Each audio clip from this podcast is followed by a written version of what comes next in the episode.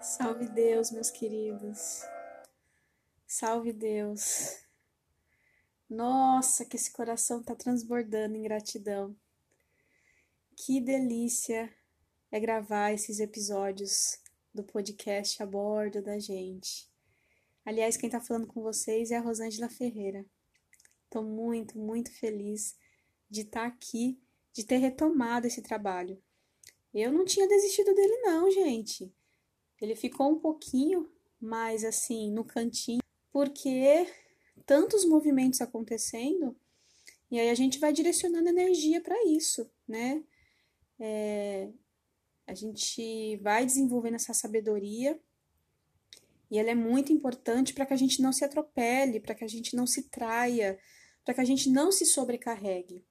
Então, trago a leveza e trago, sobretudo, esse discernimento para perto, para que cada coisa possa ser feita no seu devido tempo, né? Sempre com muito cuidado e com muito alto respeito.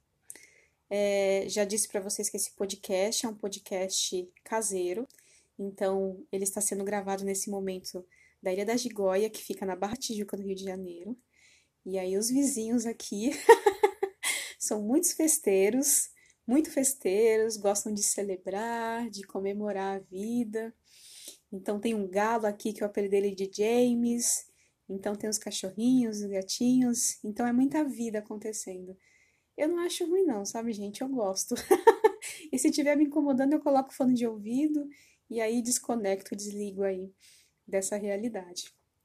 Então, antes de trazer o caos, a reflexão desse episódio, é, quem estava cantando era o Sérgio Pererê. O Sérgio Pererê, busquem saber, é um cantor dos bons, cantor, compositor, e ele traz rezos. A música dele é uma música santa, uma música de cura. E ele passa pelo reino de Auruanda, fala dos guias e dos mestres. Essa música em especial é uma homenagem, né, aos pretos e às pretas velhas. Então, é um hino, é lindo. Velhos de Coroa do Sérgio Pererê. Gente, eu intuí de falar nesse episódio sobre movimento. Sabe movimento? Movimentar. Quando eu falo essa palavra, o que vem na cabeça de vocês? Um movimento físico, ir de um ponto para outro? O que é se movimentar para você? Aqui é uma ilha, então ela é cercada de água. Qualquer ponta que eu saio dela tem água. E essa água está em constante movimento. De noite dá para ouvir ela batendo, né? Enfim, é, esqueci o nome daquelas pontes que tem, sabe? Que ajuda, que faz essa ligação com os barcos, com as chalanas que chegam aqui. E aí de noite dá para ouvir esse barulho desse movimento da água. Não tem nada passando, nada físico, né? Como por exemplo muitos barcos passando essa hora da noite, mas a água está movimentando, ela está aí seguindo o seu fluxo. E é muito interessante que, por mais que nós precisemos de pontos de apoio, locais que nós chamamos de lar, o lar é onde a gente está. o lar a gente carrega com a gente. E eu ouso dizer que se a gente está com o nosso lar interno, essa casa interna bagunçada, essa casa que a gente sequer quer habitar, nenhum lar externo parece servir para a gente, nenhum local. A gente não quer habitar nada, nem de repente visitar a casa de outras pessoas. Então, esse movimento, que é esse movimento do mar, esse movimento da vida, me trouxe para essa reflexão que estou compartilhando com vocês, porque já faz alguns dias que eu estou nesse movimento. eu fui para o mundo. assumindo cada vez mais algo que eu tinha criado. Será que é essa palavra? Mas algo que eu tinha sonhado há um tempo atrás, de poder realizar o meu trabalho de qualquer lugar do mundo, como uma nômade digital. Justamente porque o mundo e as pessoas, elas são incríveis. Passar por essa vida e não não ir em locais novos, em conhecer novas pessoas e não se movimentar, fazer esse movimento não só no sentido de viajar, sabe? De curtir, mas esse movimento para a vida, de sim, de sim, de abertura, do meu ponto de vista, é um grande desperdício. Porque muitas coisas aqui são ilusões. muitas, muitas, muitas. Inclusive isso de que a gente tem o controle da vida. Ela chega e ela vai. Ela não nos pertence de fato.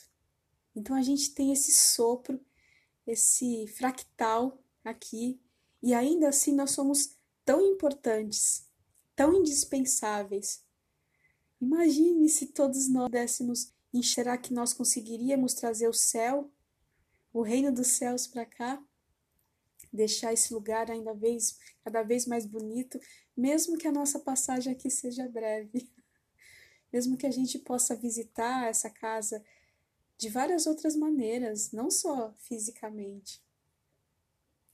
O movimento da vida, ele chama. Igual quando a gente era nenê e estava na barriga da nossa mãe, e aí começou uns movimentos estranhos, e estava tão gostoso lá. tão quentinho. Era tava mais ficando mais apertadinho, né? Mas aí começou os movimentos e esses movimentos incomodavam, hum, apertava a nossa cabeça, o nosso corpo. E aí a gente foi impulsionado, e foi impulsionado a fazer esse movimento, a percorrer um caminho apertado. E aí quando a gente sai, sente aquela luz forte e aí já não é mais quente, a gente sente aquele frio, aquele arrepio. Mas esse é o movimento da vida. Já tinha dado tempo de ter ficado lá dentro.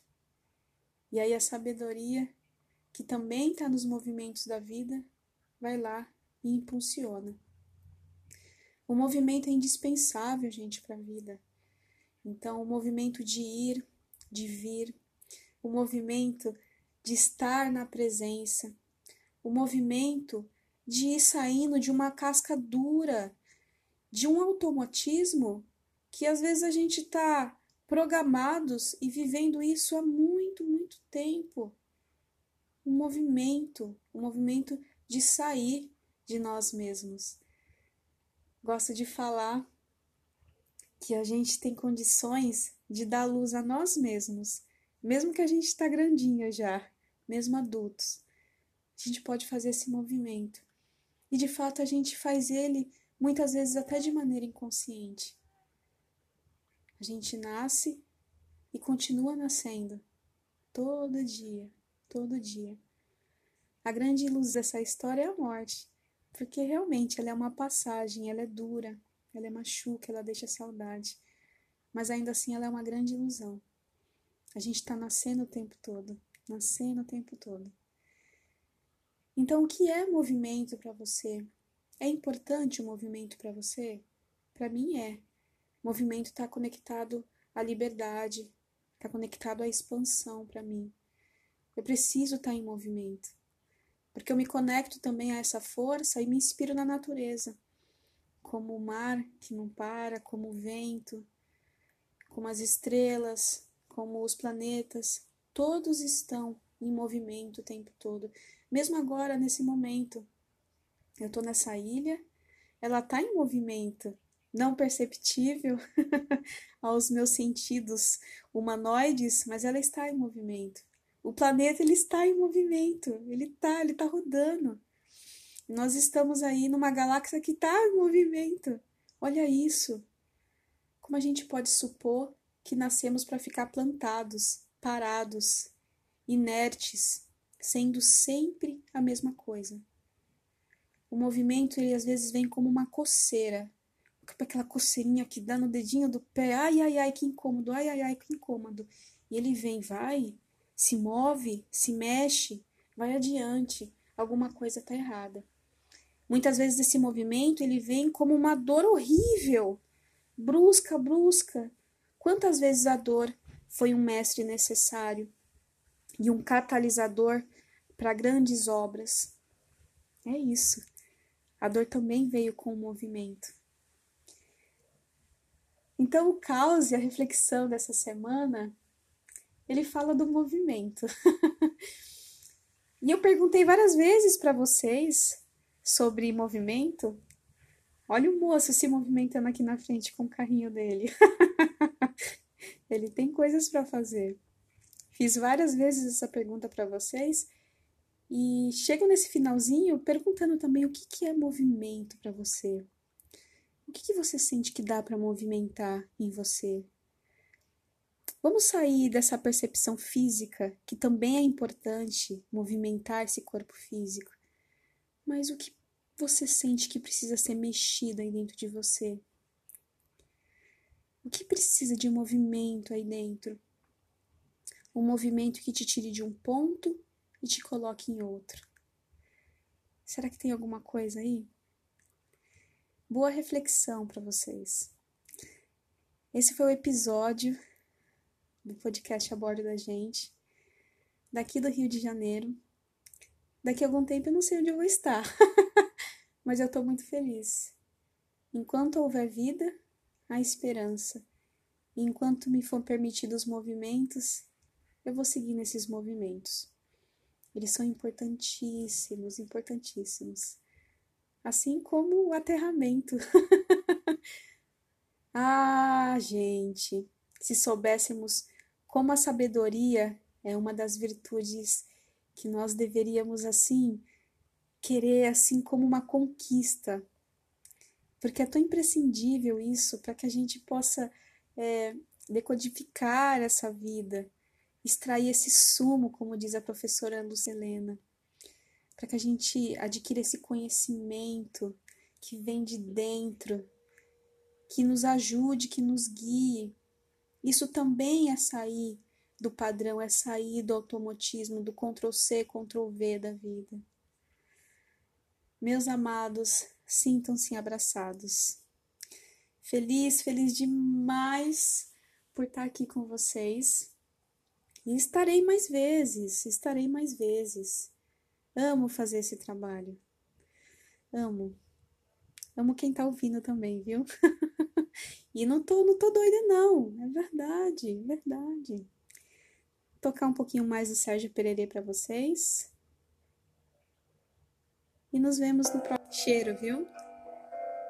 Salve Deus. Salve Deus.